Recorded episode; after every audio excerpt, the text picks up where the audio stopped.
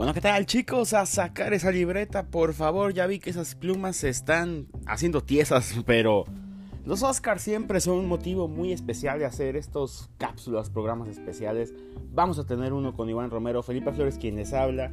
Bienvenidos a Apuntes de Cine. El día de hoy vamos a tener una pequeña plática recopilatoria sobre las nominadas a los premios Oscars, esta entrega número 93, sin más no recuerdo, que espero no equivocarme, porque si no, pues bueno, igual tienen de hate, no pasa nada. Pues llegan en una época post-COVID, el COVID de verdad parecía que nos iba a joder a todos la vida, sin embargo, creo que el cine tiene películas bastante rescatables. Este formato híbrido entre streaming y luego que en el cine algunas y que siempre no. Pero bueno, ya tenemos las principales nominadas el día de hoy vamos a cumplir con una especie de repaso, vamos a platicar de cada una de ellas, qué pensamos de ellas, qué podrían ganar, nos vamos a redimir a las más nominadas y qué impacto pueden tener, porque siempre es interesante analizar todo este tipo de cuestiones y creo que hoy los Oscars sin duda lo merecen, la temporada de premios del cine norteamericano tiene su gran colofón en los premios Oscars, este año ya lo dijimos hace un momento, fue un año raro, un año de Disculpen la tos, la verdad, eso de grabar. Ya lo saben cómo es. Este año les mencionaba fue un año de catarsis, un año de muchos cambios. Los Oscars venían premiando cine diferente en los últimos años. Premiaron el cine de género con Guillermo del Toro. Premiaron el cine de autor con Bon Joon-ho. Han premiado thrillers, han premiado de todo. Pero parece ser que este año la normalidad vuelve, o tal vez no, porque veo muchas películas independientes Obviamente hubo grandes faltas, nos faltaron muchas películas, pero bueno, vamos a centrarnos hoy por lo pronto en lo que está y vamos a analizar rápidamente, vamos a hacer que este podcast sea breve, sea conciso y sobre todo que no nos quede a deber. Yo creo que todos debemos estar satisfechos con estas muestras de cine que hemos tenido, pero primero que nada vamos a hablar de la más nominada. Esta es una adaptación, un guion que tenía el padre de David Fincher, él era periodista, y en su siempre sagaz forma de ver el cine le encantaba la investigación y nos quiso retratar esta película en Mank, eh, la historia sobre Herman Mankiewicz, que es el guionista de Ciudadano Kane. Aquí lo que tenemos en la historia de Mank es el proceso de la creación del guion. Este guion que ya lo decíamos de Jack Fincher, pero hablamos ahora del guion de Ciudadano Kane, la gran obra que llevó a la cumbre a Orson Welles de hecho, Citizen Kane para muchos es considerada la mejor película en la historia del cine.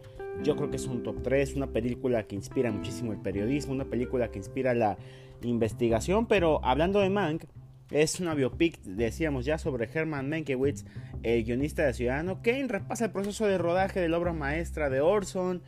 Eh, que fue dirigida y estrenada en el 41, pero realmente el guion de Jack Fincher lo que pretende desglosar y lo que pretende darnos a entender son los vicios del poder del Hollywood antiguo, el tráfico de influencias y sobre todo una crítica sagaz a lo que ha sido la evolución del cine porque en la actualidad creo que Mank es muy reciente. Hablar de Mank y sus nominaciones tiene 11, espero no estar equivocado.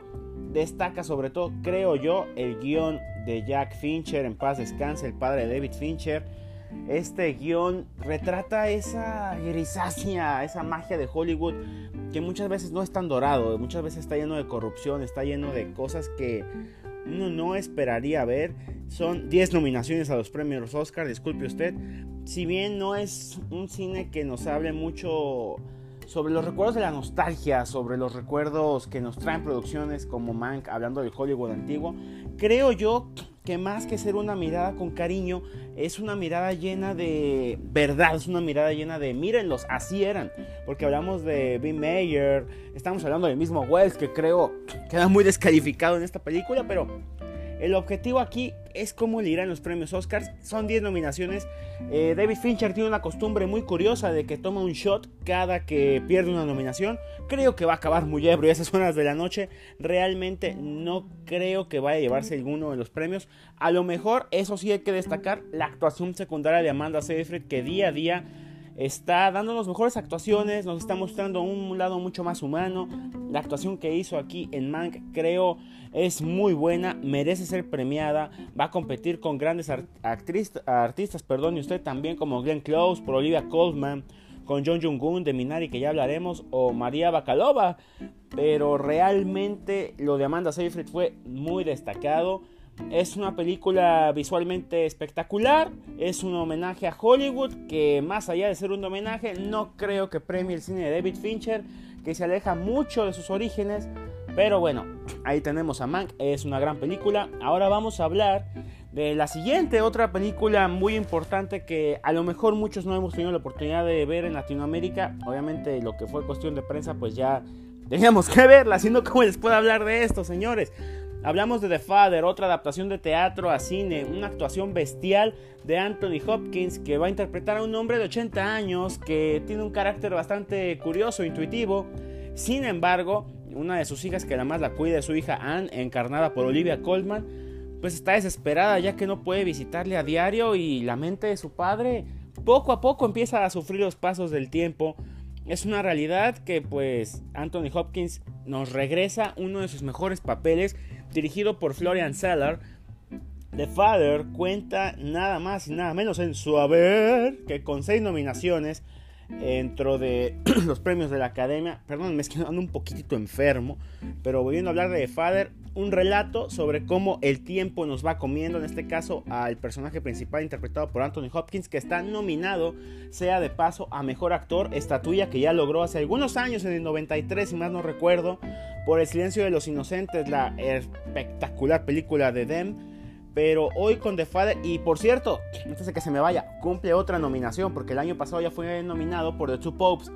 Creo que es una película espectacular, una historia desgarradora un, un retrato pues muy complejo de cómo, cómo debe sentir una persona cuando está perdiendo lo que es, sus capacidades cognitivas, que creo yo son las más importantes. Una visión muy sutil, muy equilibrada, muy artística, muy teatral, porque es una adaptación teatral, ya lo decíamos hace un momento. Está basada en la obra de Florian Sella. Así que lo que hace el director de The Father es algo espectacular. El guion de Florian Seller, obviamente, ya se los decía música de Ludovico Euniadi y fotografía de Ben Smithard, que de verdad no se eriza la piel de Father con seis nominaciones. Creo yo, Anthony Hopkins debería llevarse premio mejor actor, pero ya diremos contra quién va, que eso está muy importante. De Father, seis nominaciones. Otra película que está dentro de las nominadas. Perdone que nos vayamos tan rapidito, pero ya sabe que si hacemos un podcast muy largo, ni nos van a escuchar y yo me voy a agüitar más. Así que trataré de irme lo más rápido posible. La película Punk de este año, la película que viene a representar una historia, una adaptación de un grupo tan poderoso como los Panteras Negras, es Judas and the Black Messiah. Judas y el Mesías Negro, dirigida por Shaka King, con un guion poderosísimo donde colaboró de forma importante Will Burson en la historia de Kate Lucas, Kenneth Lucas, Shaka King y Will Burson. Esta fotografía también de Sean Bobbitt es muy poderosa para un relato que nos tiene a Daniel Kaluuya, ese muchacho que salía en Skins antes.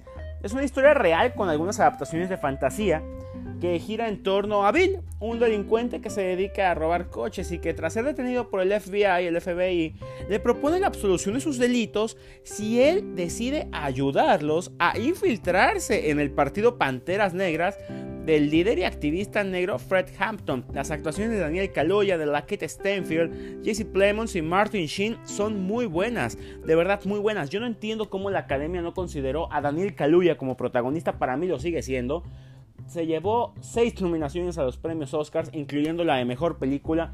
Creo que Judas and the Black Messiah tiene un Oscar por ahí. Es mejor actor de reparto. Se lo vamos a dar a Daniel Kaluuya. Ya veremos qué sucede. Pero no debería de estar ahí. Porque creo que él debería estar como mejor actor principal. Comparte esta nominación también con su compañero de cast, la Kate Stanfield.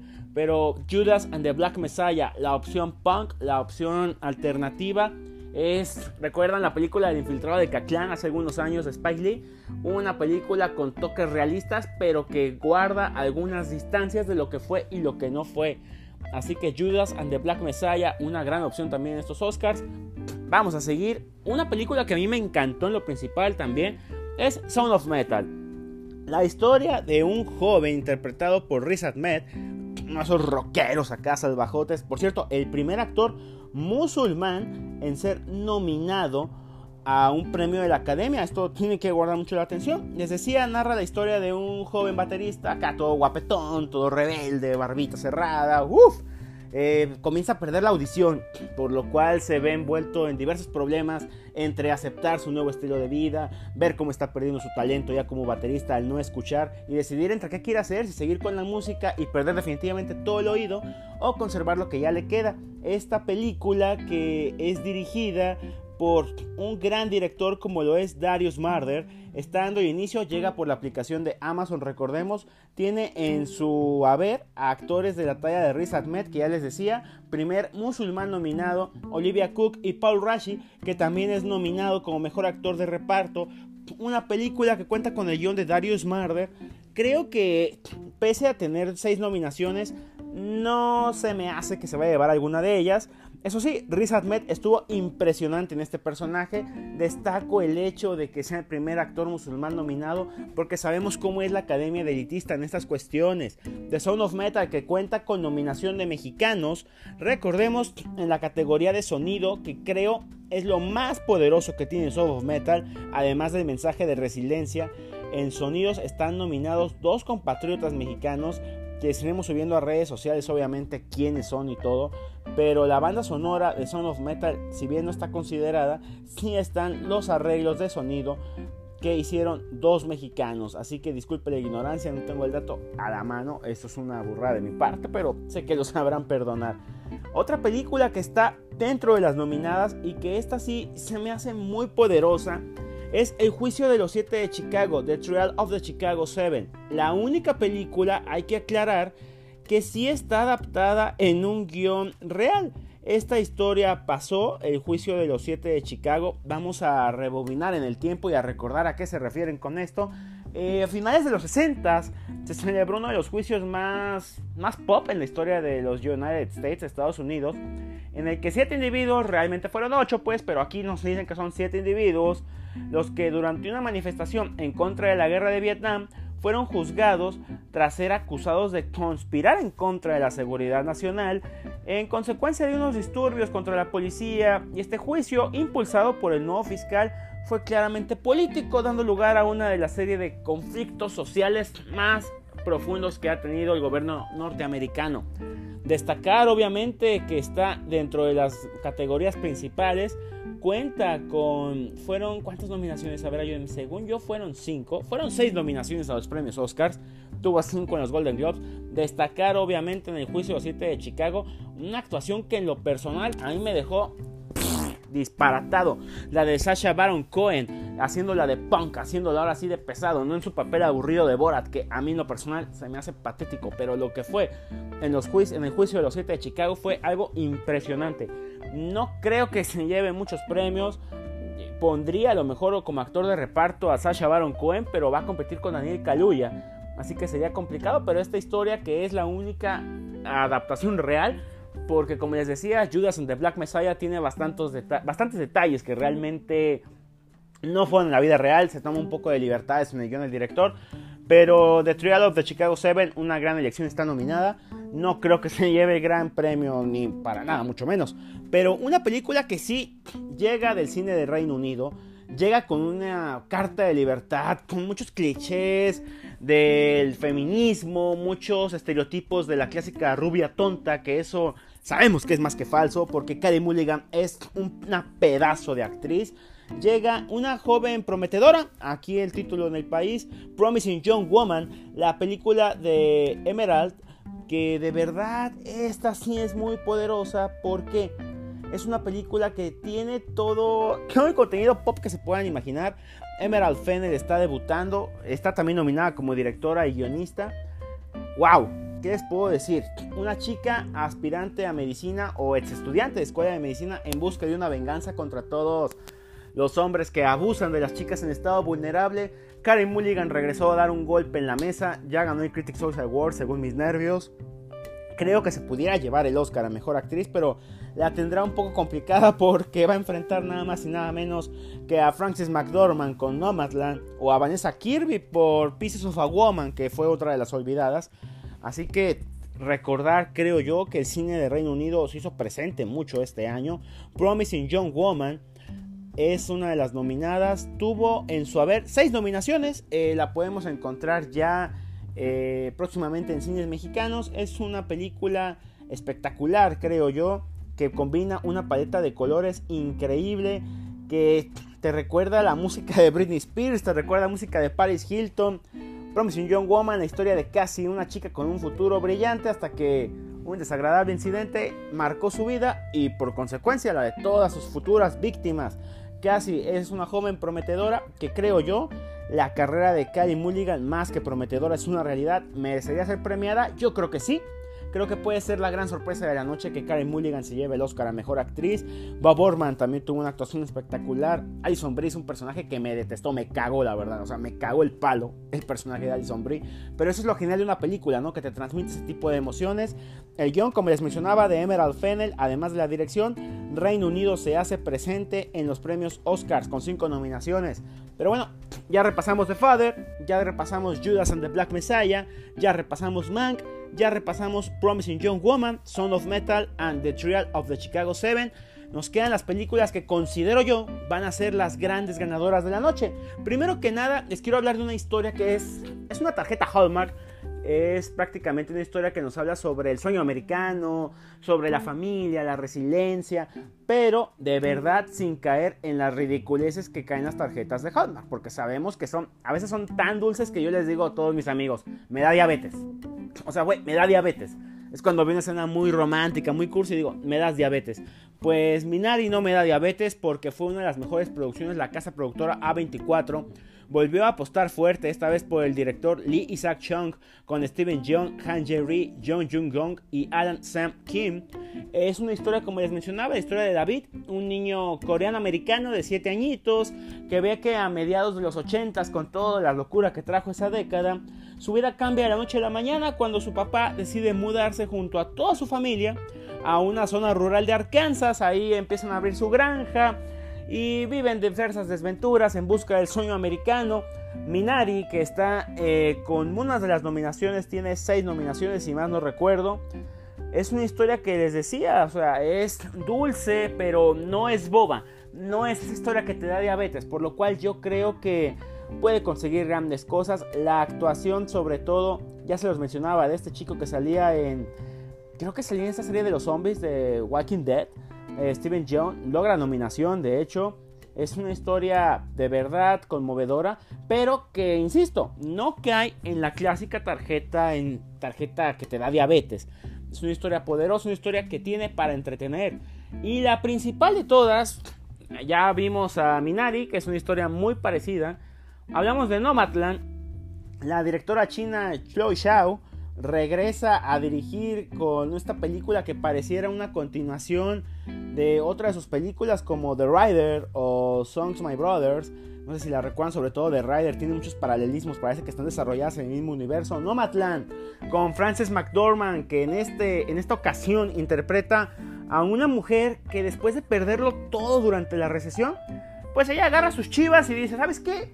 Vámonos de caravana, Cam hace un viaje impresionante durante el medio oeste. La fotografía de verdad de Nomadland eh, de Joshua James Richards es impresionante. Es algo que a mí me dejó, wow, me dejó maravillado.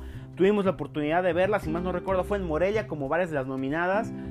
Es visualmente impresionante. La historia de Chloe Shaw, basada en el libro de Jessica Bruder, es muy buena. La actuación de Frances McDormand es de verdad increíble, pero ella ya sabemos que nos tiene acostumbrado a este tipo de trabajos, igualando a gente como Lawrence Oliver, no se me viene otro a la mente, que ha sido nominado en distintas décadas.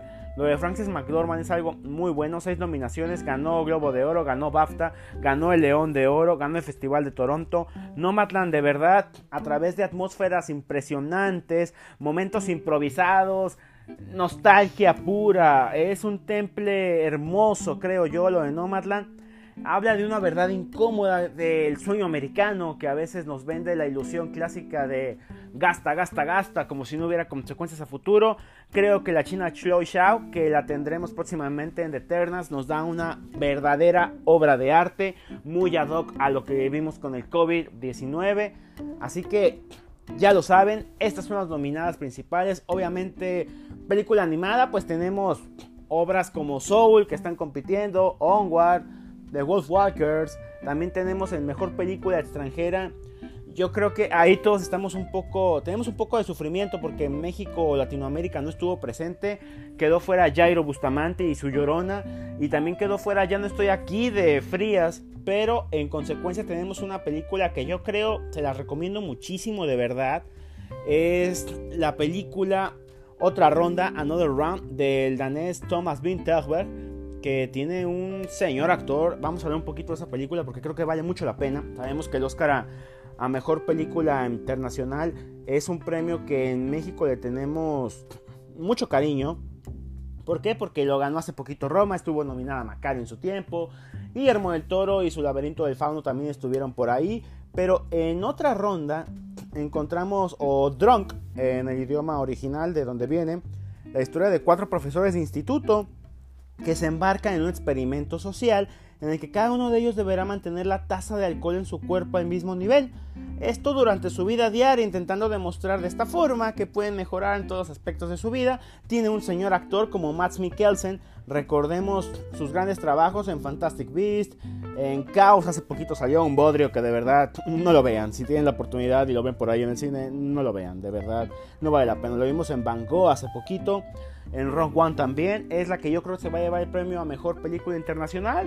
En documental La Gente Topo eh, de Maite Alberdi, esta producción chilena, tiene grandes oportunidades de ganar. Dejaron fuera First Cow, que también merecía estar ahí. Dejaron fuera también, por ejemplo, a Saint Maud, una película británica que a mí me sigue dejando los pelos de punta. Pero bueno, así son los Oscars, lo mejor del cine norteamericano. México no tiene tanta presencia como en años anteriores, pero esta es la edición 93 del Oscar. Esos son sus apuntes de cine. Espero no los haya aburrido tanto. Felipe Flores, quien te habló. Gracias por seguirnos, de verdad la respuesta ha sido muy buena. Yo estoy muy conmovido con que estén aquí escuchándome. Este, yo la verdad me siento muy güey hablando de todo esto. Si vieran cómo estoy grabando ahorita, estoy literal en. O sea, estoy en pijama ahorita, pero bueno, es lo bonito que nos da los podcasts. Eh, gracias por tomar estos apuntes de cine con nosotros. Guarden su libreta. Síganme en mis redes sociales, ahí hasta discutimos de política, de fútbol, de lo que quieran. Hoy nos ocupa el cine, los Oscars número 93. Vendrá especial con Chivancillo, con Iván Romero, que de verdad Muchas gracias por ser tan buena onda conmigo. Vendrán muchos más especiales, más entrevistas. A cerrar las libretas. Adiós.